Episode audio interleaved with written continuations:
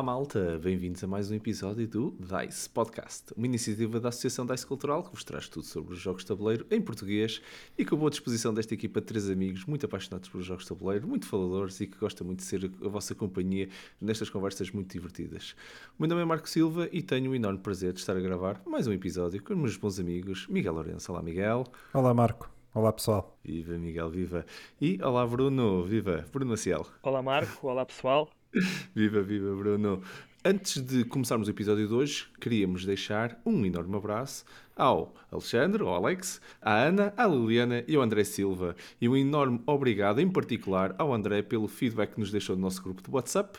É fantástico saber que vocês estão desse lado a ouvir-nos e receber estas mensagens. Por isso, se vocês também nos estão a ouvir, deixem-nos também mensagens. Nós adoramos receber este feedback de volta. E à família do André Silva, um grande abraço. Grande abraço. Obrigado. Hoje temos um episódio muito divertido para todos vocês. Eh, é verdade, vamos pegar num tópico bem polémico. Vamos falar hoje daquelas batotas que não são batotas, daquelas vezes que sentimos que sabemos mais do que o criador do jogo ou simplesmente nem entendemos muito bem o que, é que eram as regras e inventamos um pouco e depois ficou assim, não é? a partir de agora.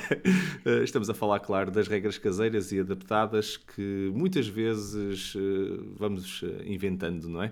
Por isso, uh, apertem os cintos e sim, especialmente se estão a ouvir-nos no carro, uh, isso dá multa e esse dinheiro é muito mais bem empregue uh, a comprar jogos. Por isso, apertem mesmo os cintos. Mas mas bora lá começar com a nossa conversa de hoje. E eh, não vejo melhor forma de começar se não com uma ronda de confessionário, malta. Vamos lá começar por partilhar com os nossos ouvintes se já inventamos alguma regra que hum, achamos que o jogo precisava de, assim, de uma ajudinha e em que jogo é que nós fizemos. Não sei se alguém que se quer voluntariar para começar, senão eu passo já aqui a palavra se calhar ao Miguel uh, para partilhar então. uh, então, começaste, já, já inventaste assim alguma regra regra em algum jogo que precisava assim de uma mãozita?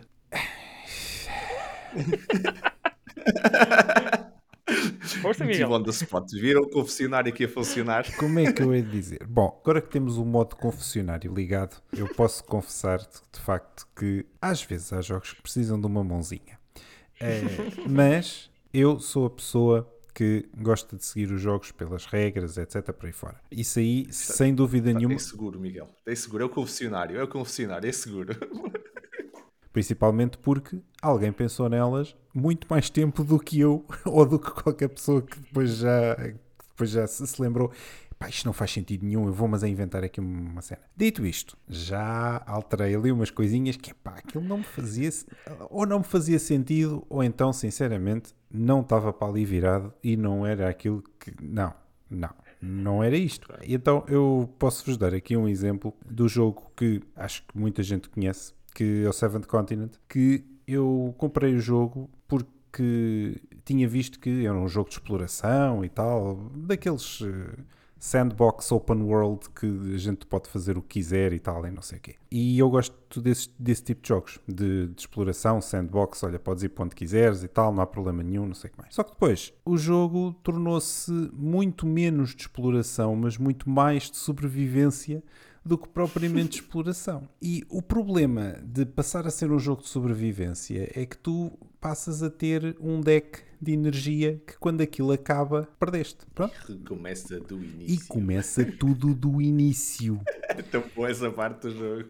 Acho que já falámos disso no episódio dos sistemas de save, se não me engano. Tem um sistema de save fantástico, mas tu investiste ali 5 ou 6 horas, é, aquilo é uma maldição, não é? E aquilo é suposto aquilo tu andares e tal, e ires descobrindo coisas e tal, não sei o quê. Só que, ao princípio, tu não sabes para onde é que vais, portanto é muito fácil tu morreres passado uma hora. E tu dizes, ok, então para ali não vou. Então, para onde é que eu vou? Ok, depois já não vais por ali, já vais pelo outro lado, porque já exploraste aquele bocadinho e tal. Só que, às tantas, tu ficas... Eu já gastei 4 horas. E agora morri outra vez. Esqueçam lá isso, não acontece, não vai acontecer. A sorte é que eu, o Seventh Continent, eu jogo a solo e, portanto, há aqui uma vantagem que é ninguém se chateia comigo por eu fazer isto não é? E portanto, sou, sou só eu a chatear-me comigo próprio ou com o jogo. E aí há uma grande, grande vantagem, que é, se ninguém se chateia comigo, então está ótimo, então fantástico. Eu faço do Seventh Continent o meu jogo de exploração. Quantas vezes morri, não interessa, não é isso, ninguém está a contar. ninguém está a contar, mas eu vou explorar isto conforme eu me apetecer, ok? Pronto. O é que acaba, baralha-se outra vez. Acaba quando descobris a maldição, quando chegares ao fim da, da missão, o que seja, mas torna-se o stress da sobrevivência, o stress de agora tenho que arranjar comida, agora tenho que não sei o quê, agora tenho que não sei o que mais. Esquece. Acabou, vamos desligar essa parte, ok? Fiz ali um turn off àquilo, tá? Fiquei só com a parte que eu gosto que é a parte da exploração. Eu sei, eu sei, o jogo fica muito mais fácil e muito mais levezinho e tal, sim. Mas volto a dizer, eu jogo aquilo a solo. Sou só eu a chatear-me comigo. E eu não me chatei comigo, portanto está tudo bem. É uma atenuante. Parece-me justo. É. Parece-me é uma variante né, assim, do, do, do jogo para solo. Muito bem, muito bem. Uma boa partilha. Uh, Bruno, passo a palavra a ti. Então, e do teu lado, uh, confessa lá aqui no okay. confessionário. É, eu, eu não quero que ninguém fique chateado comigo ok? Porque eu vou já começar a dizer que isso é coisa que eu não faço. No entanto, por isso é que eu já vou começar assim. No entanto, eu não julgo quem o faz, ok? Porque quando se compra um jogo. Obrigado, Bruno. Que... Obrigado. Okay. não tava, eu não estava a mandar uma indireta para ti, mas poderá haver gente que está a ouvir e olha-me este, este aqui a dizer que não faz, como se nós fôssemos menos pessoas por causa disso, é? Não, vamos lá ver uma coisa. Quando nós compramos um jogo, ele deixa de pertencer à loja, à editora, passa a ser nosso. E a partir desse momento nós fazemos aquilo que quisermos com ele. Okay? E o jogo é suposto ser para se divertir, e portanto, se houver uma forma de vocês se divertirem, de, alterando uma regra aqui ou jogando uma forma da forma como vocês quiserem, ótimo, o jogo é vosso e é para isso que eles servem. No entanto, eu acho que já estou num estado de, de hobby, se calhar há uns anos atrás eu não poderia dizer isto, mas acho que agora que sou daquelas pessoas que diariamente vê coisas sobre o hobby, que neste momento já tenta criar jogos, que já sabe pelo menos alguma coisa sobre jogos. Eu acredito que um jogo hoje em dia é testado, testado, testado, testado. Acho que o designer faz as coisas de uma forma por alguma razão e a editora depois ainda trabalha melhor o jogo. E eu acredito que as coisas quando saem para cá Podemos não concordar com elas, mas saem por alguma razão. E por isso mesmo eu evito a todo o custo criar regras uh, que às vezes eu até próprio digo assim: mas porquê é que isto não foi feito assim ou assado? Mas uh, não sei se é por teimosia, eu evito andar aqui a inventar regras, uh, por muito tentador que seja. Não quer dizer que eu não jogo mal alguns jogos, porque isso é o pão nosso de cada dia. É, é alguém novo jogar comigo um jogo que eu estou farto de jogar e diz-me assim: mas calma lá, isto não se joga assim? E eu digo assim, como assim? Não se joga assim? Eu jogo assim há 3 ou 4 anos este jogo e depois vão-me mostrar as regras e, ups, pois é, eu sou aquela pessoa que nem lê muito livro de regras e tens toda a razão. Tens toda a razão. E a Porque alguém jogo... vê os vídeos, não é? Porque alguém vê os vídeos. Verdade. É. Verdade. E, e sim, e, mas isso eu acho que é uma coisa diferente, que é a ignorância, não é eu saber que estou a alterar uma regra sim, propositadamente. Sim, sim. Portanto, uh, jogo mal alguns jogos, mas uh, são coisas que acontecem mais por desconhecimento uh, do que de forma propositada. Portanto, olha, não julgo ninguém, façam aquilo que quiserem com os jogos. Se vos diverte, ótimo. Mas sim, eu sou aquela pessoa que não inventa regras. E agora, encaixe quem quiser encaixar. But. Mas eu, eu, vou ser sincero contigo, Bruno. Eu sou como tu. Eu, o livro de regras tem um propósito e já podemos nos debruçar exatamente no que tu disseste, que é isto foi criado desta forma por alguma razão. E eu até vou, se calhar, lançar a primeira a chegar aqui eh, do, do confessionário sobre isso, mas antes vou, vou também, eu próprio, certo. responder à pergunta que lancei. E sim, já criei regras. Há dois jogos em particular, uh, podia falar de muitos, mas há dois em particular onde, onde é essencial, e acho que há muita gente que concorda comigo. Um deles é no Dark Souls. Até vou já dar à chega para a discussão, que é o Dark Souls em particular tem um propósito de um conjunto de regras para fazer grinding, para tornar o jogo muito parecido com o que é o jogo digital. Contudo, quando estás a jogar aquilo digitalmente, pronto, aquilo dá-te um gozo diferente de estares a fazer aquilo analogicamente, vamos dizer assim. No, no tabuleiro, o grinding é horrível, é, é, só, é só doloroso. Não tens o sentido de realização nenhuma quando conseguiste chegar ao fim do grinding. Estás a fazer aquilo só por fazer. Ou no outro ainda tens a perícia de estares a acertar nas teclas pá, e vais treinando e ganhaste skill a fazer grinding e depois, pronto, melhoraste. Tu, como jogador, ficaste melhor. Ali, não tu não ganhaste nada com aquilo, pessoalmente, psicologicamente, mentalmente, até perdeste. Eu acho perdes um bocado o intelecto a fazer aquilo. Por isso, uh, não há razão nenhuma a não ser. Ah, isto é muito parecido com o que tinha no jogo. É verdade. É verdade, tu sofres no jogo com isso e isso faz parte da experiência do jogo digital. Não devia fazer parte da experiência do jogo de tabuleiro. Uh, e por isso é que há regras uh, caseiras que, que resolveram o problema do grinding, que eu acho até bastante interessantes, e que tornam o jogo muito interessante, porque a parte que eu mais gosto do jogo é a batalha com o boss.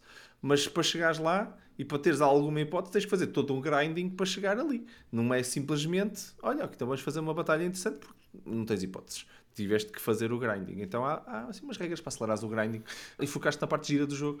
Uh, o jogo acho que não perde nada com isso, muito pelo contrário, só ganha. E sim, havia um propósito para, para fazer isso. E acho que podemos exatamente falar sobre esse ponto, que é quando o propósito do criador é fiel ao tema ou uh, fiel a qualquer coisa que depois na realidade faz perder a experiência do jogo, será que aí já temos justificação para criar? Ou quando é que, uh, e vou, oh, Bruno, vou começar mesmo por ti, que tu, tu, lançaste o tema, claro. quando é que é aceite okay. que, ok, isto aqui é, o criador criou isto, eu até percebo, se calhar, ou então não percebo, mas uhum. simplesmente acho que a minha experiência está pior por causa disso, quando é que isto faz sentido? Pronto, eu acho que fará sentido sempre que a experiência for pior do que aquela que vocês conseguem extrair caso mudem a regra. Portanto, voltando outra vez ao tema que eu pus ao início, é o jogo é nosso, a partir desse momento nós fazemos aquilo que quisermos com ele e é aceitável, apesar de eu não concordar muito com esse tipo de atitude, mas pronto, é o que é. Agora, falando assim de uma forma mais específica, o, o Miguel há bocado falou sobre jogar a solo. A jogar a solo é uma experiência só tua tu não estás a interferir com ninguém, provavelmente ninguém vai saber se tu jogaste bem ou jogaste mal, é uma coisa só tua.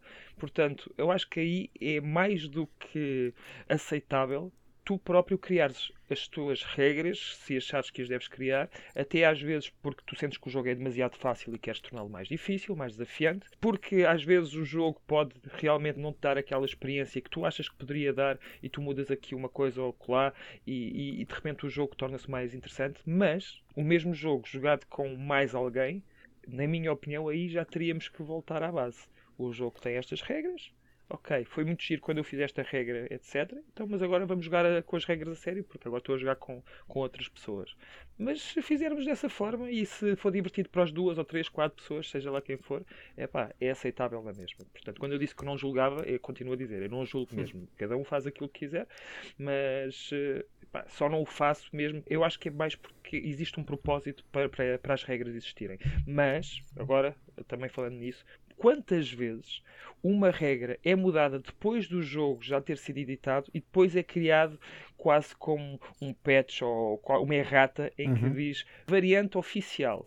Mas é uma variante oficial que já foi criada depois do jogo ter sido editado, porque alguém se queixou, alguém foi para os fóruns e, e queixou-se disto e daquilo e até apresentou uma solução.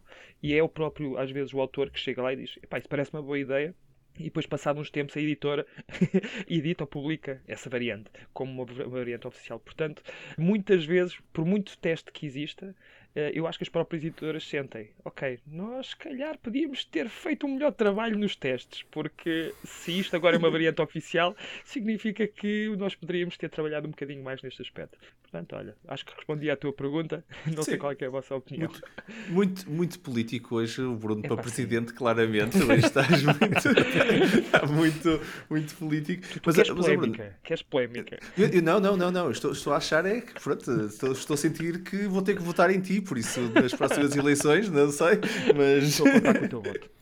Exatamente. Não, mas, mas, mas percebo o teu ponto. E resumindo aqui, também tentando rematar isso antes de passar para o Miguel, na tua opinião, desde que jogues sozinho, só feiras a ti, mas se jogares com mais pessoas, achas que devias seguir o que o criador pensou para o jogo, ou pelo menos o que ele pensou mesmo que depois que depois tornou oficial? Se não, caso contrário, achas que é injusto para os outros. Mas eu deixo-te aqui só uma pequena chega que é: será que se todos concordarem com a regra a priori, se na realidade então, afinal, não é aceite. Mas uh, deixo para ti, para tu pensares um bocadinho, passa ali a palavra ao Miguel, para ele também partilhar e contrabalançar aqui, se calhar, o que é que ele acha que, que é aceitável. Falaste muito no solo, mas não, falaste, não falamos ainda, uh, ou pelo menos não partilhaste o que é que tu achas quando estás a jogar com mais pessoas. O que é que faz com que, para ti, pá, devíamos mudar isto. Devíamos, pá, esse tipo de situações, para quem está em casa, merecia uma regra caseira. O que faz sentido mudar, nesses casos em que estamos a jogar com mais pessoas, são uh, coisinhas pequeninas, eventualmente, desde que não interfiram com o jogo. Por exemplo, há jogos em que vais buscar uma carta no início do teu turno. Se não interferir com o jogo, tu ires buscar uma carta no final do teu turno em vez de ser no início, não é? Mas isso é uma regra que não ganhas nem perdes, no fundo, não é? Não, não, ganhas, ganhas, porque se tu fores buscar a carta no final do teu turno, tu ficas à espera do turno dos outros, tu tens o turno dos outros para Ah, pensar, percebes? Certo. Para pensar no que é que vais Já fazer, percebi. percebes? Isto, isto é uma forma também de conseguires acelerar o Um jogo. acelerador. Enquanto que acelerador, ok. se tu. Ah, agora sou eu a jogar, vou tirar uma carta e agora vou pensar no que é que vou fazer. Se aquele baralho não for mudado, ou se toda a gente estiver de acordo, olha, isto era suposto ser assim, mas se quiserem a gente troca, porque epá, as cartas na prática elas estão baralhadas e ninguém sabe muito bem o que é que vai sair, não é? A menos que, imagina que o jogo acaba quando alguém vai buscar uma carta e já não há. Aí não. Percebes? Aí já é uma condição de final do jogo, aí é diferente. Mas se for daqueles baralhos que tens 80 cartas, tens uma pilha de descarte, quando chegas ao fim baralhas de novo e tal, e não sei o quê, aí é mais ou menos transparente quase, não é? Que, ok, eu ir buscar uma carta no final do meu turno ou no início do próximo, ok, a gente combina. No final toda a gente vai buscar uma, fica ali com o tempo até chegar à minha vez outra vez. E eu, quando chegar à minha vez, eu já sei o que é que vou fazer e escutar. Escusamos todos, não é? De estar a perder Sim, sim, tempo E, e o jogo acelera.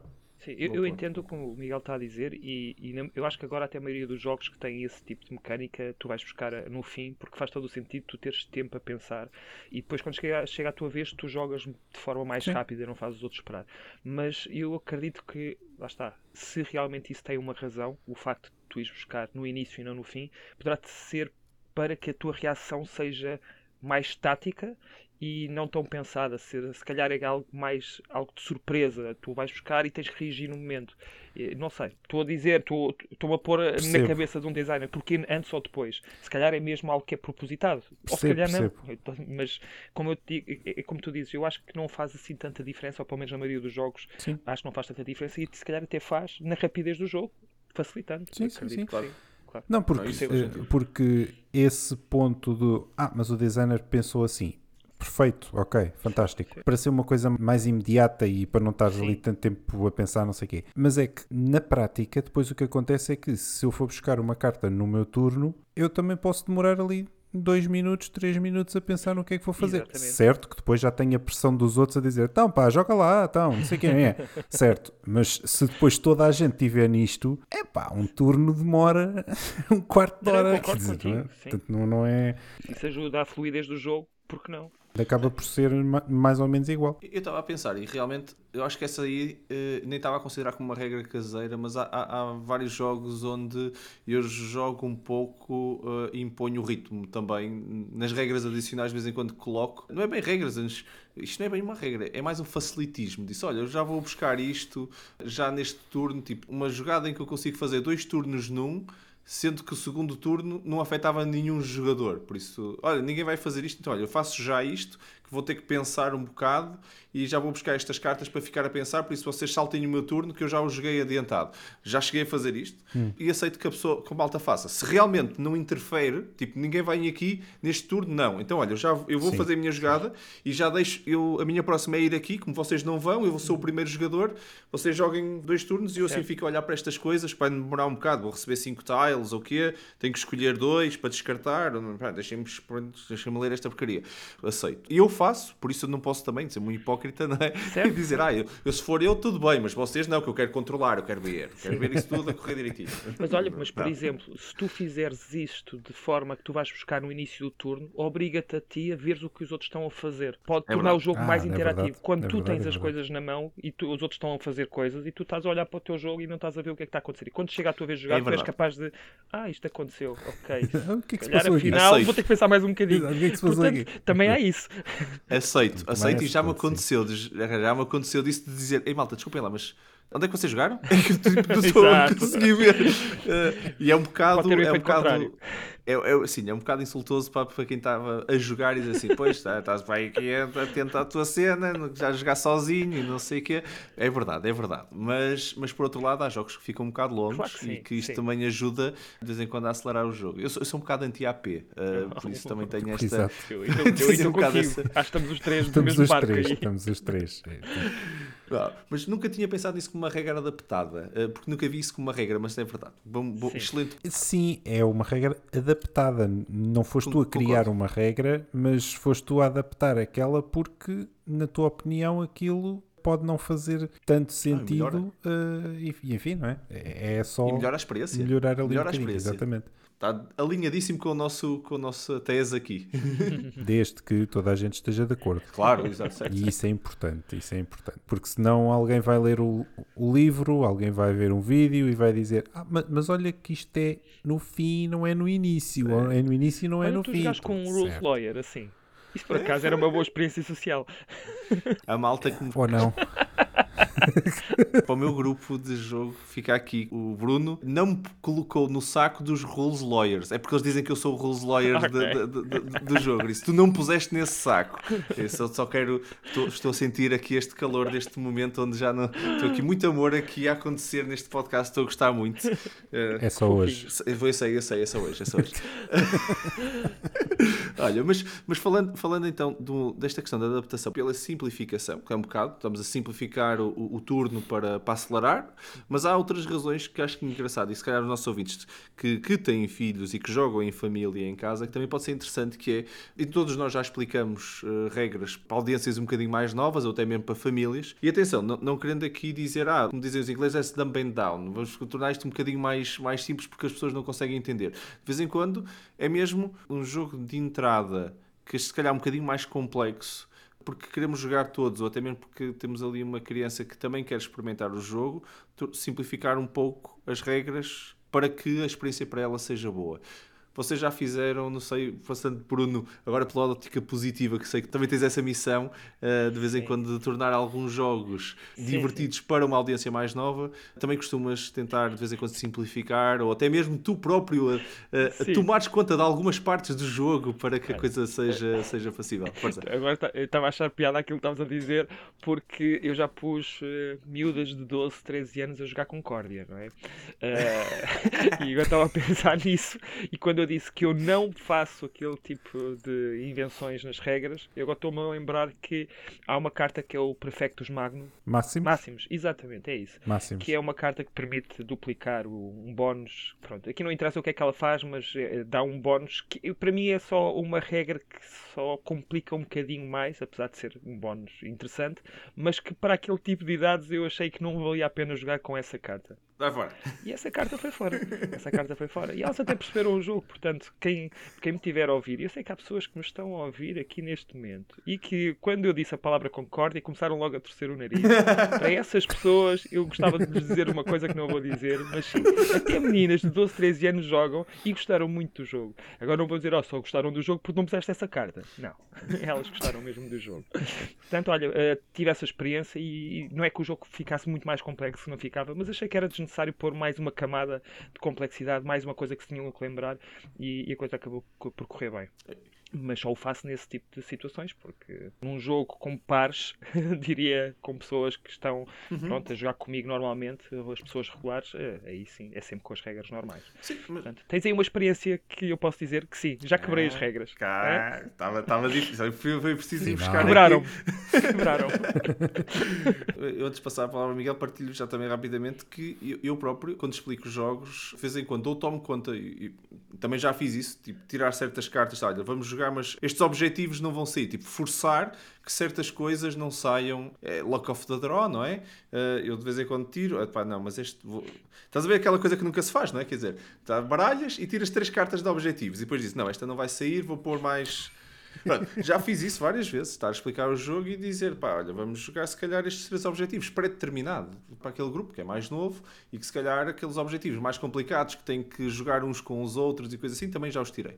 Mas eu até, eh, a partilha que eu ia fazer até era mais de que, na realidade, quando tu estás a, explicar certas regras, mesmo dizes assim, olha, vamos retirar, tipo, esta contagem de pontos, vocês têm que fazer aqui, deixem estar comigo, que eu vou fazer.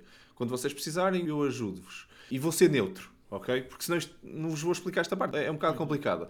E, e pronto, dá-vos pontos, eu ajudo-vos a fazer a melhor escolha. E pronto, e estou lá eu a ajudar as pessoas, um bocadinho mais novas, todas as pessoas confiam. E pá, e uma coisa que eu não faço batata, por isso eu vou lá e ajudo-as mesmo, ajudo as pessoas todas a dizer a melhor escolha. Mas na realidade, cada um devia fazer a sua própria escolha. Estou completamente ao lado das regras, não é? Mas no final do dia, as pessoas têm uma boa experiência. Isso era, era também a minha uhum. partilha, que acho que a missão também, que, que certo, tu vais concordar, Bruno e Miguel, de certeza também, uhum. que é a missão no final do dia para aquelas pessoas é ter uma boa experiência a jogar, principalmente se calhar a primeira vez que estão a jogar um jogo um bocadinho mais complexo, e convém que aquilo não seja uma coisa horrível, que tinha que fazer imensas contas e não entenderam nada do planeamento, se calhar nem no último turno entenderam como é que conseguiram ganhar, isso fica, fica mal, não é? Por isso acho aí vale a pena mudarmos um bocado as regras para jogarmos em família e em, e em harmonia, não é? No fundo.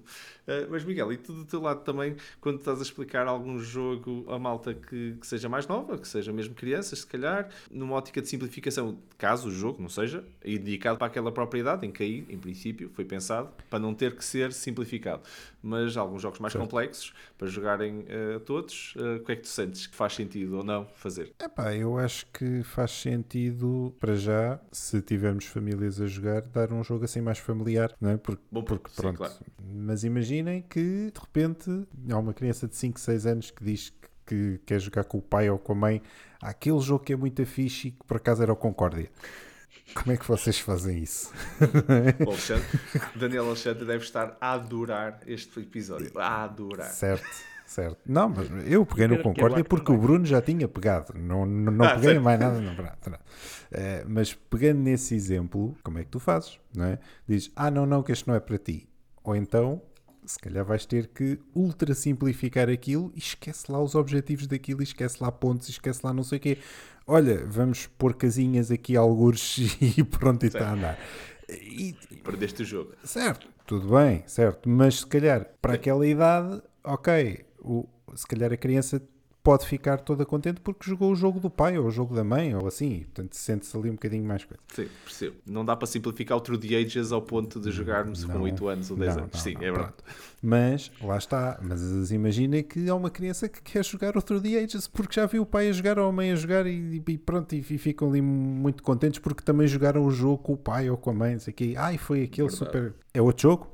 É outro jogo, o tabuleiro é o mesmo, mas é outro jogo. Nos casos em que são mas é famílias, é certo, nos casos em que são famílias, eu acho que é mais ou menos seguro conseguir explicar os jogos de uma forma que seja fácil para toda a gente perceber. Acho que é mais seguro do que propriamente estar a simplificar algumas coisas. Concordo com a tua abordagem, Marco, também dizer, olha, isto tinha três objetivos que eram aleatórios, mas vamos usar estes que são mais simples para vocês perceberem, especialmente quando é o primeiro jogo. Yeah, sim, exatamente. Quando é o primeiro jogo, com certeza, olha, isto era suposto ser aleatório, mas vamos jogar com estes, porque para o primeiro jogo é mais fácil perceberem com estes. Depois, se quiserem jogar a seguir, já podem jogar com outros mais aleatórios. E isso aí é fantástico. Mas acho que há aí duas formas de ver a coisa, não é? Que é as famílias uhum, uhum. e depois há mesmo as crianças, especialmente aquelas mais pequenininhas e que também querem jogar e que também querem experimentar. E... Muitas vezes é porque os sete jogos que visualmente são, são bastante apetecíveis, uhum. até mesmo para crianças, ou até mesmo pelos componentes que têm, sim, sim, e de vez em quando as mecânicas não são ajustadas à, pronto, à idade, no fundo, não é? isso é normal. E há um ponto que vocês tocaram no início, até foi o Miguel que, que lançou o ponto, e eu vou fazer aqui um. dar, dar a volta para trás, porque nós passamos um bocado uh, por alto nisso e faz todo sentido nós falarmos neste tópico principalmente, que tem a ver com os jogos a solo e com a criação até de regras para os jogos a solo. Para os nossos ouvintes que possam não, não conhecer, muitas vezes, muitos jogos, agora já não, agora já é mais hábito o próprio jogo base já trazer regras solo, mas hum, no início, eu lembro-me perfeitamente, os meus jogos, jogar a solo era uma coisa completamente uh, obscura prática de magia negra, não é? Que as pessoas só fazem em, em, em círculos muito fechados e, e, é, preciso, é preciso ter uma palavra passo para conseguir chegar lá. Mas sozinho. Era assim que era. Porque estavam sozinhos. estavam sozinhos, é verdade. Mas a realidade é que uh, não havia livros de regras para isso e muitas das regras eram em, em sites como o BigG, onde pessoas normais, não o próprio criador do jogo, faziam: uh, Olha, eu peguei nos componentes desta caixa e, e, na mecânica base do jogo e olha, fiz isto assim. E está aqui umas regras para jogarem a solo este jogo. De vez em quando até tinha alguns componentes novos e tudo. Para quem possa não conhecer esse, esse mundo mais obscuro, é, era um bocado assim. Hoje em dia, se calhar, já diz de 1 até N jogadores, não é? até X jogadores, até 4 ou 5 ou até mais. Mas antigamente era tipo 2 ou de vez em quando 3 a mais jogadores. E essas regras, essa criação é artesanal, é caseiro, não é? Quer dizer, eh, lá porque está no BGG um PDF que a gente pode fazer download com as regras para solo. Para vocês, isso é uma regra caseira adaptada ou não? Quando não existe nenhuma oficial. Não sei, Miguel, tu lançaste o ponto, diz-me tu, o que é que tu achas? É caseiro? Mas não foste tu que não foi em tua casa, ok? É caseiro, mas não é, não é da tua casa, tens que importar, não é? Se o criador não foi lá, o criador ou a editora não foram lá dar o selo de qualidade e dizer, olha, sim senhor, então com certeza para mim é uma regra caseira ou são regras caseiras. O que não quer dizer que não sejam boas e várias vezes, especialmente os modos solo, mas ainda assim há outros, que aquilo está bem pensado e está bem estruturado e faz sentido. E, e, portanto, lá por ter sido alguém a fazer porque alguém se lembrou, isso é uma coisa interessante que é as pessoas quando põem esse tipo de coisas no Big ou quando fazem isso, as pessoas não fazem a dizer, olha, eu lembrei-me disto, tomem lá quando alguém faz isso, pode pôr a dizer: Olha, eu pensei nisto, pensei num modo solo para este jogo, que não existe, o oficial. A editora não, não pensou nisto, o mínimo é 2, tudo bem. Eu pensei num modo solo, está aqui, dê-me feedback. E muitas vezes isto acontece, que é dê-me feedback.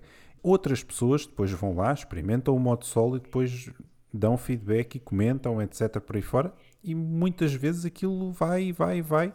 E tem várias versões até chegar a uma versão em que aquilo diz olha, fixe, está estável, pronto. E portanto acaba por haver também ali aquela interação entre os próprios utilizadores, entre a própria comunidade, e isso é muito fixe também. Mas continua a ser caseiro. Hum.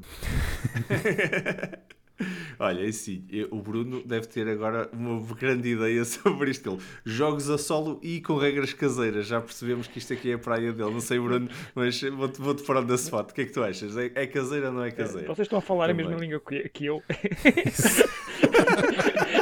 é que estamos a falar de duas coisas que a mim pá, não me dizem muito, não é? Eu quase não jogo solo e não é por. Também, vá lá, é qualquer pessoa que me esteja a ouvir ainda vai dizer: este gajo é um snob que não, não inventa regras, não joga solo. Ai, que gajo. Bem, enfim, não, não é a minha cena, não, não, não, não sou contra e acho que cada vez mais os jogos devem ter essa, essa versão. Portanto, eh, nada contra. E em momentos eh, como aqueles que vivemos neste momento com a pandemia, acho que faz todo o sentido os jogos terem modo solo. No entanto, jogos solo com regras caseiras, como eu disse há bocado, faz ainda mais sentido ou se faz algum sentido, faz mais sentido neste, neste, nestes parâmetros. Uh, eu recordo-me, que acho que foi o Marco que há uns tempos atrás disse que quando jogava o Pandemic uh, jogava com as regras erradas e de uma forma hardcore até. Uh, eu acredito que ele, jogando depois com as regras a sério, até tenha achado que o jogo até é demasiado fácil.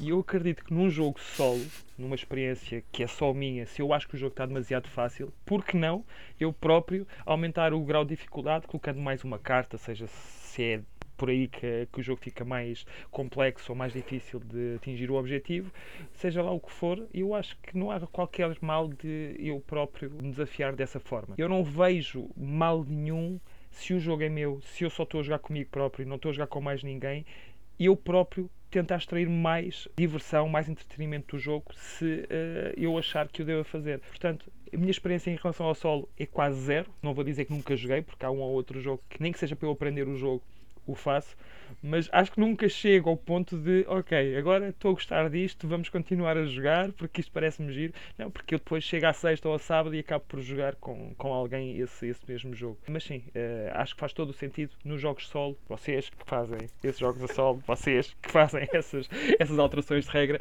fazerem tudo aquilo que quiserem. O jogo é oh, vosso. Mas eu acho curioso tu achares que para jogares a solo a experiência pode ser melhorada, então força, mas se jogarem com mais pessoas, se todos querem uma experiência melhorada, é pá, não, deixem-se lá dessas coisas. Isso, isso, acho curioso dizer isso, não, não é nada contra, só, só achei curioso. Eu, eu vou-te explicar, e eu, lá está, ainda me vou chamar mais snob por causa disso, porque eu acho que a versão oficial do jogo e o jogo foi projetado normalmente não para solo. O solo normalmente é uma variante para que as pessoas possam jogar sozinhas e muitas vezes até tem regras muito adaptadas e ligeiramente diferentes daquilo que é suposto ou foi a ideia inicial do, do criador. Portanto, para mim, o jogo oficial será aquele que é multiplayer. Uh, e agora alguém vai me dizer: Ah, pois, eu que jogo solo, estás agora a achar que és melhor do que eu porque jogas com outras pessoas. não, pessoal, não, não tem nada a ver. Mas sim, eu acho que. Ai meu Deus, eu acho que vou-me matar. Alguém vai me matar. E eu estou a roubar. Acho que agora começa a me matar melhor. Mas sim, olha, vamos passar à frente, não batam mais, joguem solo à vontade. Eu sinto-me só a afundar. Eu vou-te tirar uma corda, eu vou-te tirar uma corda, mas, mas percebi o ponto. Mas percebi o ponto. Tu agora puseste-me mesmo junto à parede.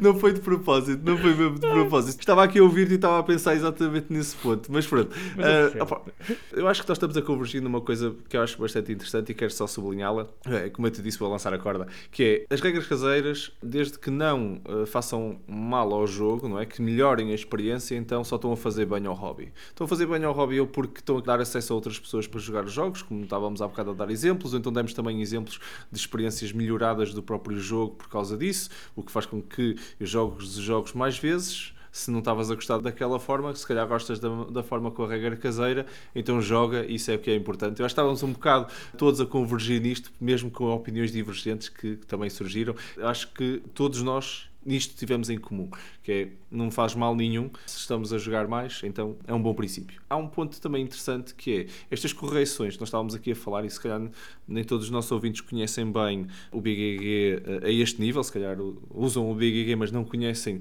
os fóruns e tudo que estão dentro de, de, dos próprios jogos onde a comunidade comenta exatamente problemas que as regras têm, seja porque estão incompletas, seja por que for, e isso não é também. É, é uma adaptação, sem dúvida. Eu já, eu já recorri algumas vezes, principalmente para regras de desempate ou coisas um bocado extremas que acontecem de vez em quando e que não estão cobertas no livro de regras. E é engraçado vocês verem toda a discussão comunitária à volta se.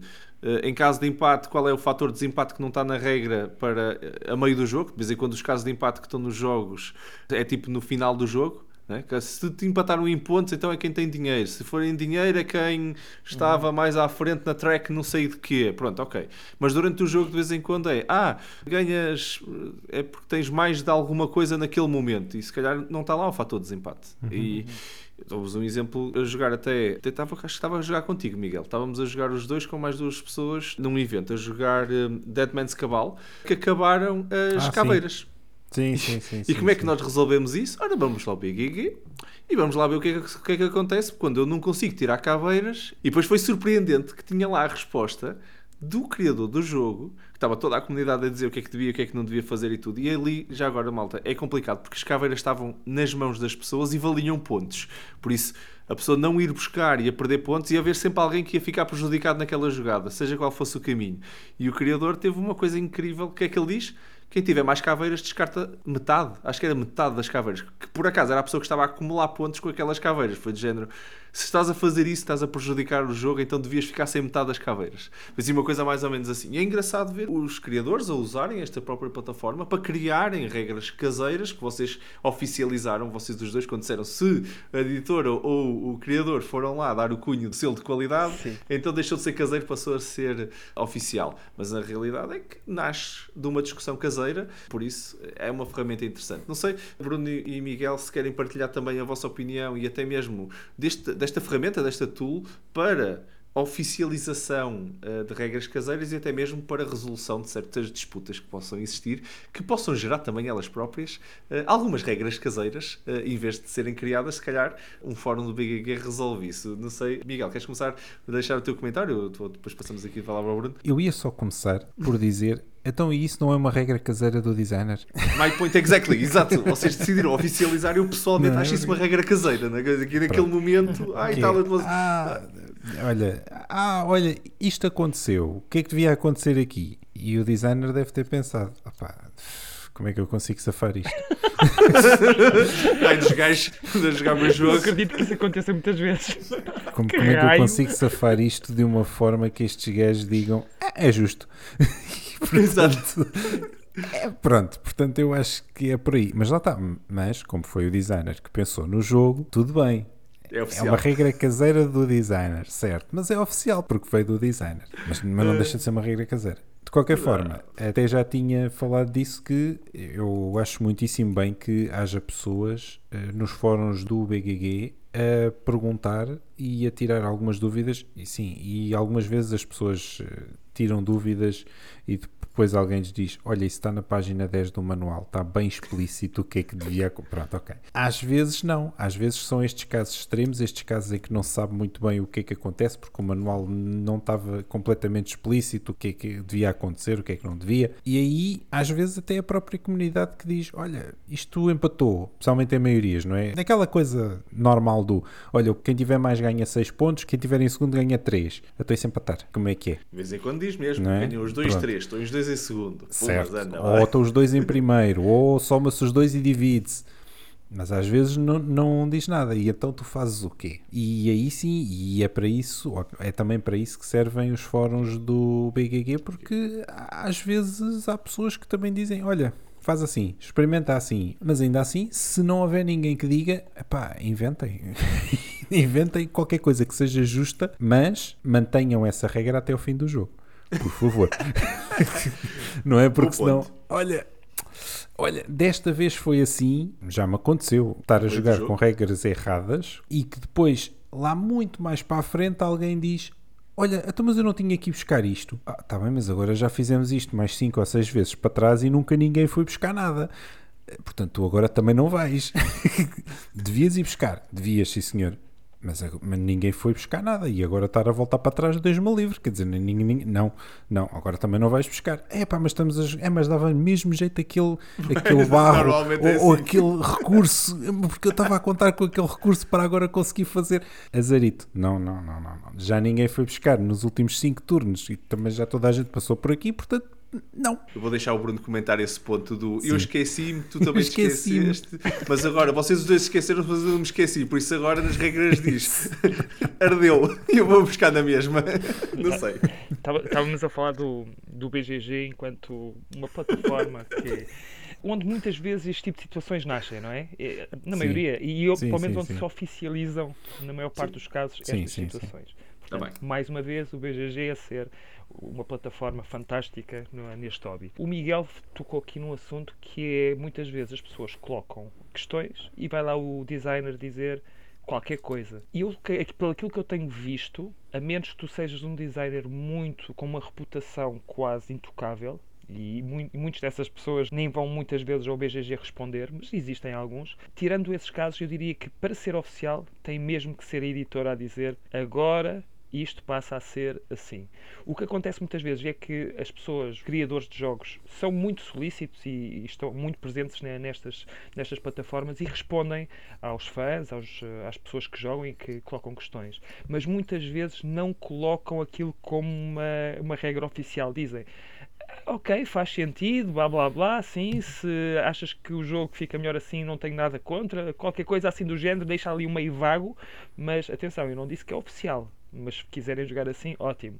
E Faz todo o sentido. Mas agora, para mim ser oficial, e isso acontece muitas vezes, se nós formos ver muitas das eh, variantes que se passam a ser oficiais, surgiram numa pergunta de alguém eh, ou numa experiência que alguém relatou, de alguém que comentou e que fez uma pergunta ao designer. Às vezes o designer até diz qualquer coisa, mas lá está, deixa aquilo meio vago, e depois mais tarde vem a editora fazer lá eh, uma resposta que muitas vezes vem mais tarde a dizer pessoal, podem ir agora à página dos fecheiros porque nós eh, publicamos algo que é do vosso interesse em relação a este tema. E normalmente é.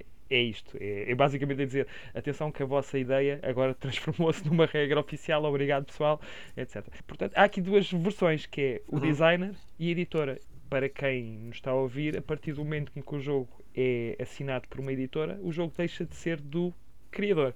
Ok? O criador pode ter uma palavra a dizer, mas é a editora que vai dizer que sim, se não, isso agora passa a ser assim, passa a ser assado.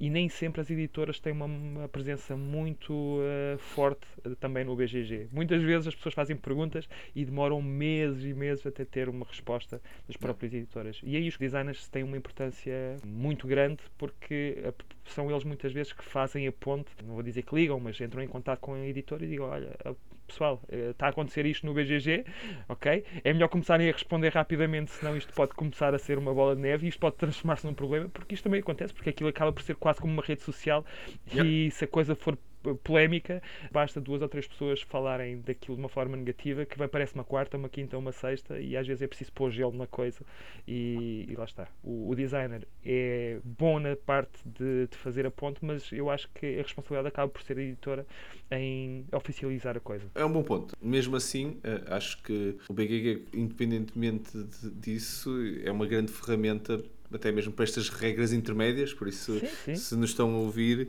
ainda não estavam a usar o BGE nesta forma, pode ser também uma forma interessante de vocês uhum. conhecerem outras regras e até mesmo autovalidarem algumas das vossas regras caseiras que se calhar uh, tentam a ser mais usadas por mais pessoas do que vocês, vocês pensam.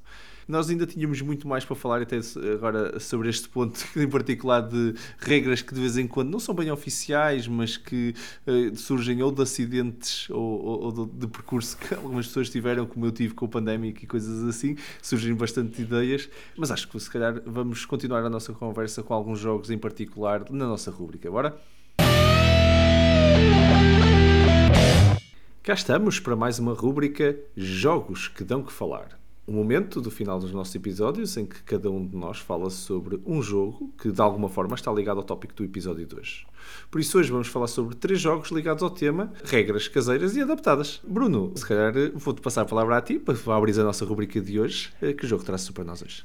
Então, o jogo que eu trago hoje é o Grand Austria Hotel, que foi publicado em 2015 pela Lookout Games e os criadores são Virginie Gigli e Simone Luciani. Este jogo já foi um dos meus preferidos e depois de duas ou três experiências, não consigo precisar, passou de um dos meus jogos preferidos para um dos jogos a que eu tenho mais aversão e por uma Uou. regra que eu não cheguei a mudar, lá está, para vocês perceberem que eu sou, sou, pá, sou uma pessoa pá, com uma espinha dorsal e se eu tenho este princípio vou até ao fim, tirando aquela situação do Concórdia que já falei, que é a seguinte, o jogo tem um problema, na minha opinião, muito grande que tem a ver com a, a ordem do turno que hum. é o primeiro, segundo, terceiro, quarto e depois o quarto, terceiro, segundo, primeiro, sendo hum. que o primeiro jogador joga primeiro e depois joga em último no mesmo turno e demora imenso tempo. E à medida que o jogo vai avançando, mais tempo demora. E portanto, eu perguntei-me várias vezes durante aquela sessão que demorou uma eternidade, aquelas duas, porque eu acho que joguei duas vezes dessa forma, pelo menos com quatro ou três jogadores, e aquilo foi exasperante em que eu me perguntava, mas porquê é que depois do quarto jogador isto não volta para mim, que sendo eu o primeiro, e que é o normal, isto é normalmente é o clockwise ou counterclockwise, em que a coisa é, vai seguindo sempre a mesma ordem. E ali não, ali vai para a direita, depois da direita vem para a esquerda e demora imenso tempo. E ao ponto de eu ter vendido o jogo. Portanto, de um dos jogos mais preferidos eu acabei por vender. Eu tive muita dificuldade em escolher um jogo para esta rúbrica. Eu não expliquei o que é que é o jogo, mas é, é um hotel. Há pessoas que entram no hotel para pronto, servirem dos quartos. Os quartos estão a ser preparados e enquanto estão a ser preparados vão sentar no lobby e com várias necessidades, como eles querem bolos, querem strudel, café, etc. E nós temos que preparar essas coisas todas para ganharmos pontos e depois temos que os colocar nos quartos que têm determinadas cores e depois ganhamos pontos com os padrões das cores, que é quase um, um puzzle espacial. Ah, e é um dice drafting, portanto também é uma coisa que eu até gosto, que as ações que nós fazemos têm a ver com os dados que vamos buscar, que são lançados no início do turno e que são públicos. Portanto, eu tiro um, há menos um para ti. Tu tiras outro, menos um para o terceiro jogador e as ações começam a ficar mais limitadas, pelo menos a diversidade das ações que estão disponíveis, menos dados, menos diversidade de ações. E é uma daquelas coisas, tem praticamente tudo aquilo que eu gosto num jogo euro. Até o próprio tema que muita gente é capaz de dizer, hum, isto não é assim nada especial, mas falar de um hotel, de pessoas que estão a comer coisas enquanto estão à espera que o quarto esteja preparado, pá, eu acho espetacular. No entanto, tem essa parte que eu não consegui eh, mesmo ultrapassar. Vendi o jogo, não estou arrependido de o vender. Muita gente já me disse: é pá, fizeste um erro, o jogo é muito bom, é muito bom. Se não gostaste do jogo por causa disso, deverias ter feito esta regra de ok, agora toda a gente joga um turno e depois volta para ti em vez de teres que esperar que do, do quarto venha para o terceiro, do terceiro para o segundo, do segundo para o primeiro. Mas não, eu não consegui ultrapassar essa parte. Olha. E digo-te já, eu não estou arrependido e vou explicar-vos eu tenho tantos jogos e vou fazendo uma reciclagem tão grande de jogos que não acho que seja necessário eu ter que adaptar as regras àquele jogo, ou seja, a que jogo for, para continuar a jogar aquele jogo. Porque eu sou daquelas pessoas que joga duas ou três vezes e só depois volto a jogar aquele jogo três ou quatro anos depois, porque vou jogando o jogo novo que vai aparecendo se eu tivesse uma coleção com 3 ou 4 jogos, eu acho que faria muito mais sentido. Se eu realmente quero me agarrar àquele jogo e estou sempre a jogar os mesmos jogos, então vou jogar da maneira que gosto. É pá, se eu não gosto daquela situação ou deixo de gostar do jogo, passa à frente, venha outro e olha, aquele foi vendido. Portanto, foi o que aconteceu com o Grand Austria Hotel. Mas atenção, o jogo é bastante bom, muita gente fala bem dele, portanto, não vou estar aqui só a espezinhar o, o jogo. Houve aquela regra que para mim matou o jogo, tirando o resto. Ótimo. Até saberias como contornar, não é? Por isso, para quem está a ouvir, eh, eu se, acho que se sentir sim. isso. Lá está. Eu não sei se experimentando dessa forma, se realmente, lá está, como aquilo deve ter sido testado, se realmente o jogo mudaria também mecanicamente, em termos estratégicos, também poderia mudar e ficar desequilibrado. Não sei. Talvez experimentando eu poderia falar mais sobre isso. Verdade. Mas, verdade. eh, olha, aconteceu dessa forma, já foi. Alguém está mais feliz do que eu, porque o jogo acho que está em boas mãos.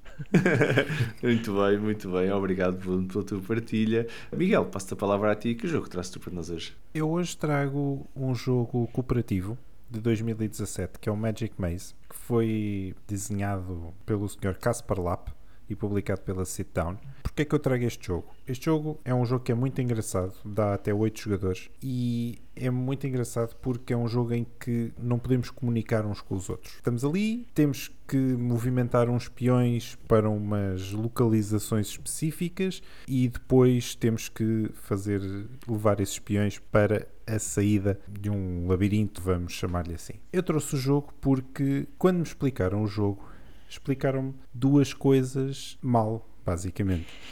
Ou seja, nem sequer foram regras adaptadas, não foram regras caseiras, foi mesmo. Não. Quem explicou, explicou de uma maneira que às tantas começámos todos a jogar assim. Mas é que de cada vez que aquele jogo ia para a mesa, jogava-se assim, daquela maneira. Até que eu fui ver as regras e disse: Não, o livro de regras está mal porque não é assim que eu jogo. o livro de regras está mal, está muito bom. Não, o livro de regras está mal. Há aqui dois pormenores que era, é um jogo então que temos que levar peões para a saída, etc. E temos uma ampulheta, temos tempo, e é um jogo Exatamente. em tempo real. E portanto, a ideia é que quando a ampulheta se está quase a esgotar, há sítios para onde nós podemos levar os nossos peões que permitem voltar a ampulheta ao contrário. Ora, o que diz o livro de regras é que, se quiserem, vocês podem falar uns com os outros. Enquanto o peão estiver ali, naquele sítio de virar a ampulheta, vocês podem falar uns com os outros. Ok, e o que é que a malta fazia? Não virava a ampulheta, mas punha de lado, ou seja, o tempo parava naquela altura e a malta falava, falava, falava, falava uns com os outros e depois, estamos? Estamos, bora, siga. E aí é que se virava a ampulheta e aí é que o tempo começava a contar. Não, não, vocês viram a ampulheta, o tempo já está a contar e agora desenrasquem-se. Podem falar, mas o tempo está a contar. Portanto, essa era a parte em que estávamos a simplificar o jogo. Por outro lado, estávamos a complicar o jogo de outra maneira, porque há uma das ações que é um teleporte em que podemos teleportar peões de um sítio para outro. Há umas marcas de uns teleportes, alguns no meio das salas dos tiles, e o que nós dizíamos era: não, não, tu só podes fazer teleporte de um sítio de teleporte para o outro. Não, o que diz o livro de regras não é isso. O que diz o livro de regras é: vocês podem se teleportar de onde quiserem para o sítio que esteja marcado com o teleporte. Yeah. E portanto, nós na prática estávamos a simplificar por um lado, mas estávamos a complicar por outro. Portanto, aquilo devia estar muito equilibrado. Estou aqui a pensar, eu não sei se fui eu que te expliquei as regras ou foste tu que me explicaste as regras, mas essas duas regras eu lembro-me de jogar com elas assim. Por pois, isso, exato. Houve, houve assim algo... Eu acho que fui eu que te expliquei assim porque me explicaram assim. eu tenho ideia que foste tu que me apresentaste o jogo, por isso eu é acho, acho, que não foi, é não foi ao contrário. Por isso, é, é tu, o que tu me estás a dizer, já viram, malta, esta regra já saltou casas, várias, aparentemente. Várias, várias, várias, várias. Uma vez mais, porquê? Porque me explicaram assim, e obviamente quem explica as regras sabe, e eu depois eu fui explicar isto assim, tal e qual, a mais 3, 4, 10, 20 pessoas, até que eu depois fui ver as regras e disse, malta, estamos a jogar isto mal. Como assim? Não, estamos a jogar isto mal, porque isto é, devia ser assim e isto devia ser assim. Mas o, jo o jogo é muito giro, malta. É muito giro, é o, muito jogo, giro, o jogo é muito giro. giro. Joga-se em família, joga-se muito bem. Vale Aquilo muito tem a, Yeah, principalmente com muitas pessoas fica um bocado caótico, mas é giro. Uh, um bocado caótico, ok? Muito caótico Sim, até. sim, mas, sim, mas é giro. Eu acho que aquilo joga-se bem com 4, 5 jogadores para se jogar. Com, com aquilo dá para ir para 6 ou 8 Oito. jogadores, aí já é a loucura mesmo. Mas também é divertido pela loucura, mas já, acho que já não se joga tanto. Sim, mas aí já não ganhas. Aí já não ganhas. Aí já não ganhas. Sim. Magic Muito. Magic Maze, sim senhor. A tua história, por acaso não é o jogo que eu ia trazer, mas a tua história fez-me lembrar o que o próprio Bruno também já partilhou como aconteceu com o Pandemic, que durante anos andei a jogar o jogo com a questão dos outbreaks, em que em vez de poder pôr mais cubos, eu, a partir do momento em que tinha três cubos em qualquer sítio havia um outbreak. Eh, E eu consegui, consegui acabar o jogo num conjunto de condições muito específicas a uma carta de morrermos, por várias razões íamos morrer, e aí naquele momento havia um helicóptero e não, não, não, calma, eu com este helicóptero consigo mover uma pessoa, movo-te a ti para ali, tu curas a última e nós ficamos feitos. E nós, sim, pronto, é que acabou agora. Era isto ou morríamos. Foi a única vez que eu ganhei com estas regras. Mas pronto, o Pandemic também foi giro. Depois, quando descobri que a regra era por cada três da mesma cor, vocês não estão bem a ver a realização que eu tive numa coisa onde estava a jogar com outra pessoa. Não, não, não, calma, isto não faz outbreak. Eu faz, faz, então, estão três. Não, mas são só dois destes e um de outra cor, não faz três. Não, é? Não estás bem a ver. isto para mim é tipo modo easy a partir de agora. A gente ganhar o jogo de olhos fechados. Então, olha, eu não faço mais nada. Vocês agora jogam com menos um jogador até ao fim que vão ver conseguir. Era quase que me apeteceu dizer isso, mas não. Mas não era o jogo que eu vos ia trazer hoje. O jogo que eu vos trago hoje, por acaso, é um jogo para o qual eu criei uma regra custom e que não consigo imaginar jogar este jogo sem uma regra caseira minha. O jogo é o Ticket to Ride Rails and Sales, lançado em 2016, do criador original também de praticamente todos os jogos do Ticket to Ride, que é o Alan Armour. É o pai deste, desta franchise e fez esta versão que tem as suas diferenças para Days of Wonder, que, que é a grande editora do, do, do Ticket to Ride que tem esta versão Rails and Sales, para quem não conhece, é um standalone game, é um jogo por si só sozinho, como é o, o Europa e o Ticket to Ride uh, original, o, o América, vamos dizer assim, que não se diz América, não é? O Ticket to Ride e o Ticket to Ride Europa. E depois os outros são todos expansões, praticamente. E este aqui é um jogo sozinho que não funciona com nenhuma das expansões. É assim uma coisa ao lado que eles fizeram. Está muito giro, prometia muito, porque vocês é o, o mapa do mundo e depois tem, vocês têm as ligações entre as linhas férreas e depois umas linhas náuticas de, de barquinhos. Espetáculo. Qual é o problema? O jogo tem dois decks. Vocês, para quem jogou Ticket to Ride, sabe que tem que ir buscar cartas com as cores do, que precisa de fazer sets de cores para poder construir ligações entre cidades e tudo. É exatamente igual, isto é um ticket ride igual. Só que eu agora tenho um baralho de cartas de barquinhos e tenho um baralho de cartas de comboinhos. E quando eu quero construir barquinhos, tenho que ir buscar barquinhos. Depois eles ficam na minha mão, porque eu agora já não preciso fazer mais barquinhos. Agora estou tenho ali um macete de cartas de, de barquinhos, não é? E estou ali a ir buscar, a tentar que me saiam as cores dos, dos comboinhos e toda a gente a chorar porque eu fiquei com os vermelhos todos, não queria nada vermelhos, andei a acumulá-los, meti-os ali num canto, nunca mais vou usar até ao final do jogo e, e andei a lixar o jogo toda a gente que tem que andar a fazer os seus, os seus barquinhos com as cinco cartas vermelhas que ficaram lá. Eu acho que isso prejudica imenso o jogo. Não há maneira de descartar. E também não há vantagem nenhuma de eu descartar. Eu se fiquei com isto até posso fazer macetes destes só para travar o, o resto da malta. A regra caseira que eu acrescentei, e que na realidade até acrescentei a todos os ticket rights, porque é uma das coisas que, que me custa imenso, é a capacidade de descartar. Vocês poderem descartar. Mas é assim, ah, vou descartar só porque sim, para beneficiar os outros. Não, não, eu tenho vantagens.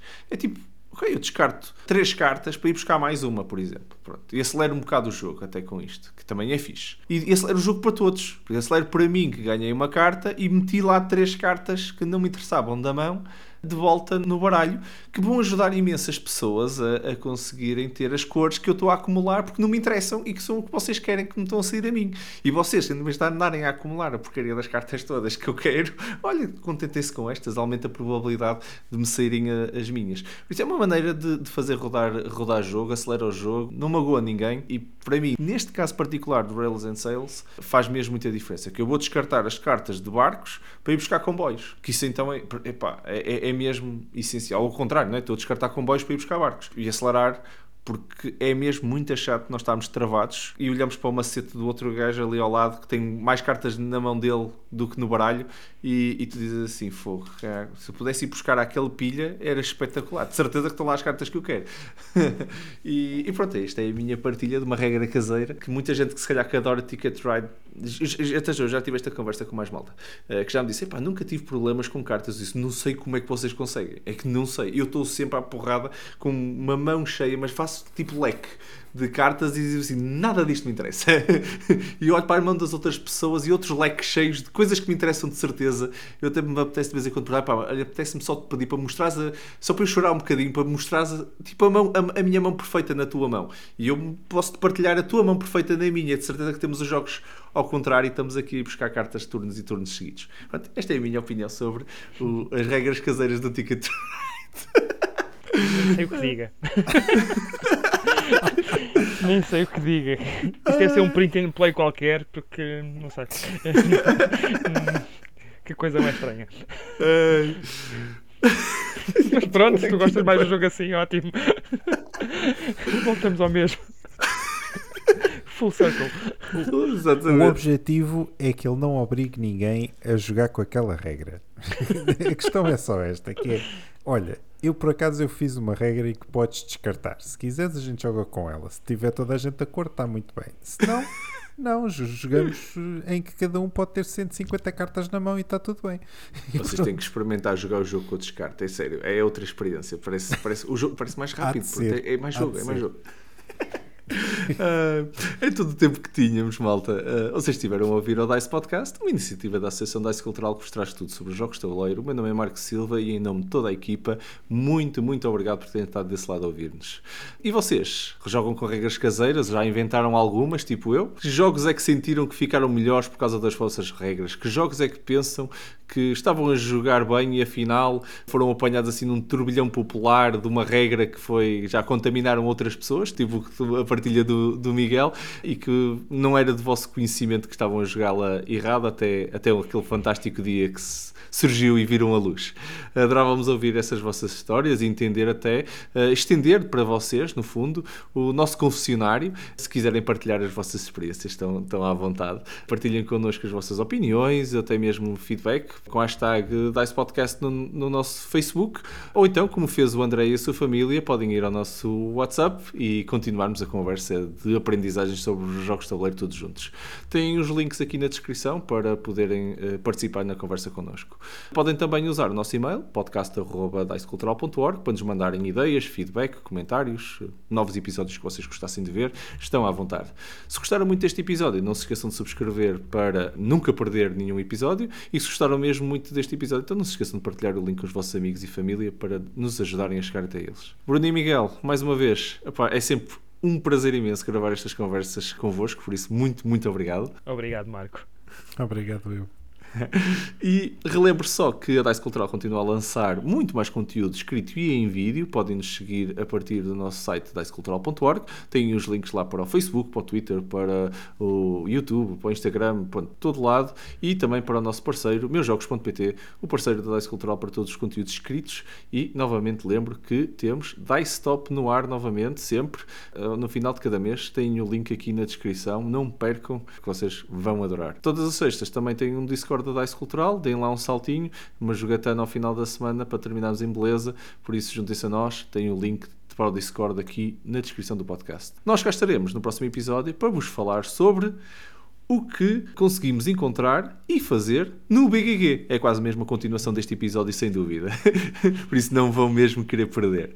A todos aí em casa, muito obrigado pela vossa companhia, pelo vosso apoio. Boas jogatanas e até ao próximo episódio, malta. Um grande abraço. Até à próxima, pessoal. Tchau, pessoal. Thank you.